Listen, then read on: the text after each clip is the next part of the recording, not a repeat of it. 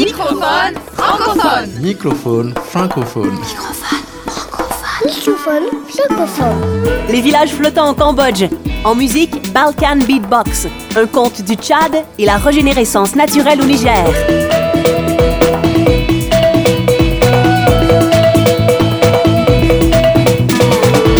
Microphone francophone. Francophone. Francophone.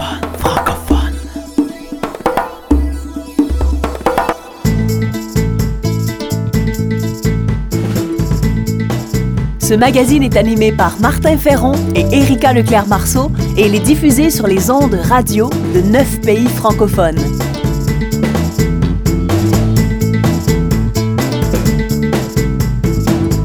Cette semaine, une émission dont le fil rouge est Quand la nature nous enseigne.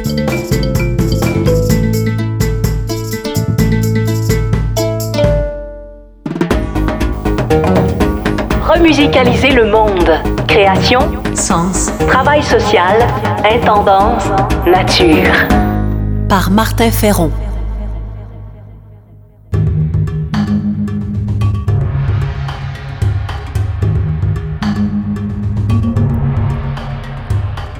Devant les menaces environnementales et sociales, certains savoir-faire traditionnels, alliés à une recherche moderne de développement durable, peuvent avoir une portée universelle et inspirante pour l'humanité. Prenons le cas de certains villages flottants situés au Cambodge et du projet Osmose.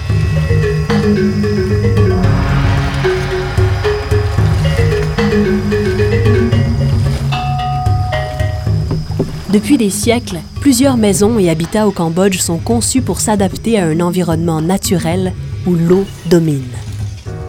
Ces villages doivent pouvoir faire face à des variations annuelles du niveau de l'eau pouvant atteindre 6 mètres de hauteur. Les maisons ont donc été bâties soit sur une base permanente, en utilisant des pilotis de 6 à 10 mètres de hauteur, soit en utilisant une base de bambou qui leur permet de flotter tout en étant ancrés au sol.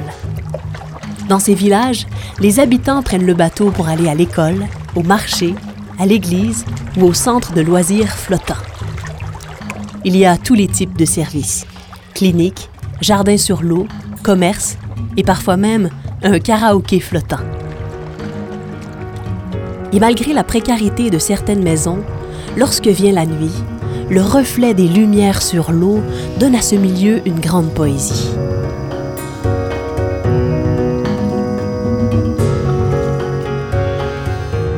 Le savoir-faire traditionnel associé au village flottant est pérenne et porteur d'avenir pour au moins deux raisons. D'une part, les constructions utilisent les matériaux disponibles sur place, ce qui réduit l'impact environnemental dû au transport. D'autre part, la conception des villages flottants permet de s'adapter à des variations extrêmes du niveau des eaux, ce qui peut nous inspirer sur comment cohabiter avec la montée actuelle du niveau de la mer due au changement climatique.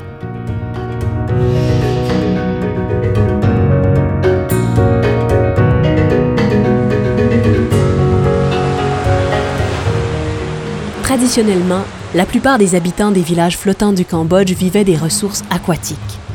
Cependant, les techniques de pêche destructrices, le braconnage des œufs d'oiseaux marins, les perturbations causées par les barrages, la destruction de la forêt inondée, sa transformation en rizière, ainsi que l'apparition de plantes exotiques envahissantes menacent l'écosystème.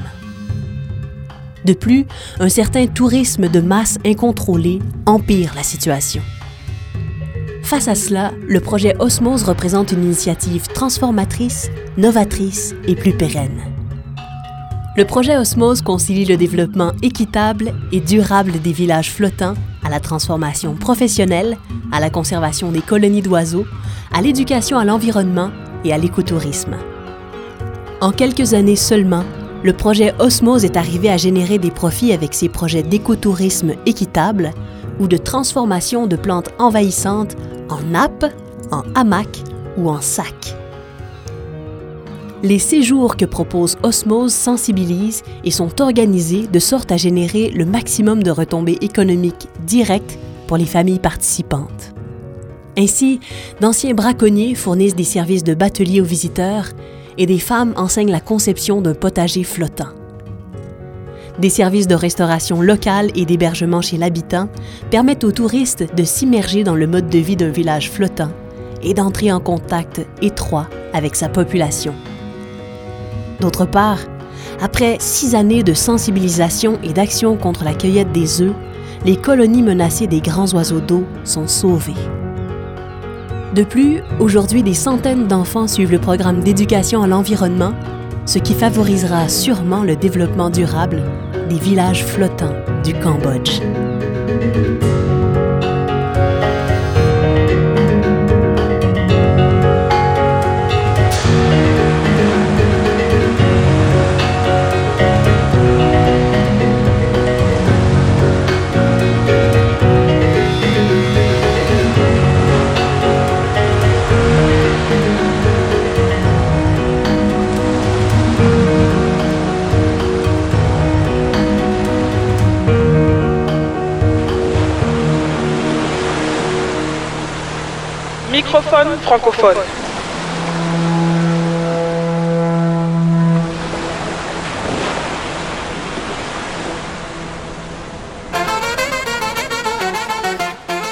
Les arbres et les fleurs nous montrent la voie. C'est en se nourrissant de lumière que les arbres et les fleurs oxygènent la terre. C'est en cueillant les rayons du soleil qu'ils purifient l'air. Les arbres et les fleurs donnent plus à la terre qu'ils ne prennent. Ils prennent peu, pourtant ils donnent fruits, beauté et air frais. Voici Balkans Beatbox.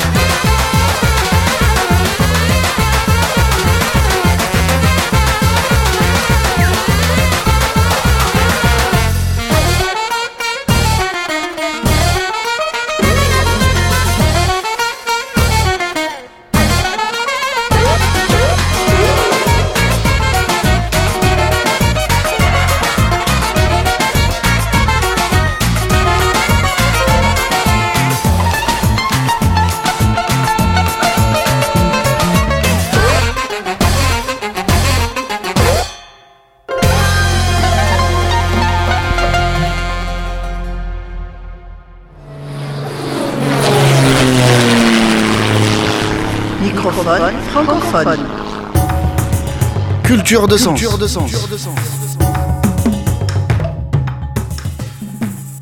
Inspiré d'un conte traditionnel du Tchad, voici une histoire où les animaux nous montrent la voie.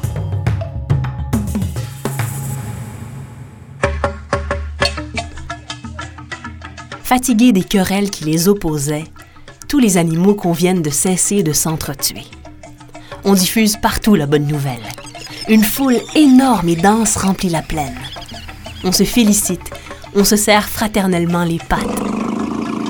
L'éléphant, le lion et le dromadaire prennent la parole et exposent l'objet de la réunion. Quand ils ont terminé, l'allégresse est générale. La danse commence, soutenue par une musique très prenante. Les musiciens rivalisent d'adresse. Le singe et le porc-épic jouent du tam-tam, du balafon et de la flûte. La fièvre gagne toute la foule. L'autruche, la girafe et le cheval, excellents danseurs, ont un grand succès. Tout à coup, le bouc saute dans le cercle et par ses gaucheries provoque un certain désordre. La hyène qui le guettait va se placer auprès de lui. Elle lui lance un regard qui ne trompe pas. Ne pouvant pas se contenir, elle se jette brutalement sur lui. Le bouc pousse des cris désespérés et l'assistance se précipite pour le libérer. La confusion et la panique gagnent la foule. La panthère en profite pour attaquer le mouton et la bagarre se généralise. C'est la panique suivie de la fuite généralisée. Les animaux domestiques instinctivement prennent le chemin du village, poursuivis par les fauves sanguinaires. Les hommes alertés saisissent leurs armes. Ainsi, la réconciliation échoue. C'est par la tolérance, les compromis réciproques, la recherche de justice, le travail commun et l'oubli des vieux réflexes de haine que l'on peut maintenir la paix. Les animaux l'ont appris à leurs dépens. Morale de cette histoire, la paix et l'harmonie ne sont pas que de simples mots. Ce sont avant tout des comportements qui commencent par la paix construite à l'intérieur de soi. C'est pourquoi, lors du deuxième rassemblement pour la paix, après un long moment de silence et de partage, le lion, l'éléphant et le dromadaire ont gardé la hyène à l'œil près du buffet de sorgho aux légumes, tandis que l'autruche, la girafe et le cheval donnaient des cours de danse au bouc.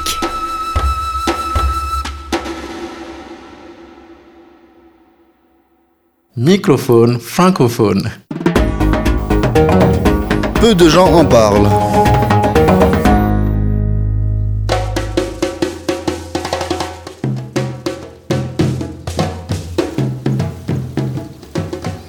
Le Niger est un pays d'Afrique de l'Ouest situé au cœur du désert du Sahara. Qui aurait pu croire qu'en cette contrée aride, la forêt regagne du terrain sur le désert? C'est en mettant de l'avant une technique simple nommée régénération naturelle assistée que le Niger arrive à réduire l'avancée du désert. Grâce au collectif de régénération naturelle géré par les agriculteurs, plus de 5 millions d'hectares de terre au Niger présentent aujourd'hui des signes de régénération de la végétation. Mais qu'est-ce que c'est la régénération naturelle assistée? Eh bien, c'est une méthode très simple qui vise à chouchouter les arbustes et les broussailles qui poussent naturellement dans les champs.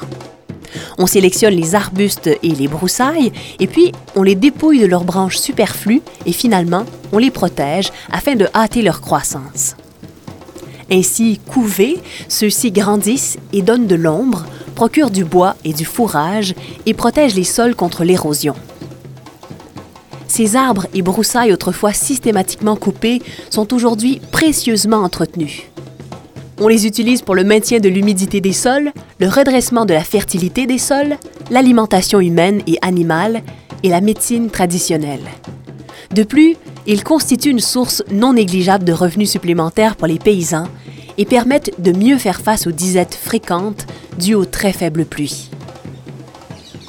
Depuis quelques années, les pays du Nord adoptent de plus en plus la régénération naturelle assistée, notamment en bordure des routes et des champs.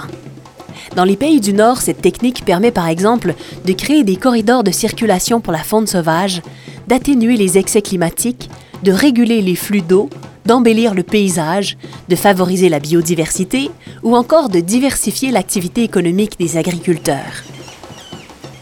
La régénération naturelle assistée, c'est une méthode très simple, gratuite et qui peut être pratiquée par tous. Les déserts peuvent reculer pour laisser place à une terre fleurie et luxuriante. Serons-nous être de ceux qui, à défaut de planter des arbres, entretiennent les broussailles de l'existence?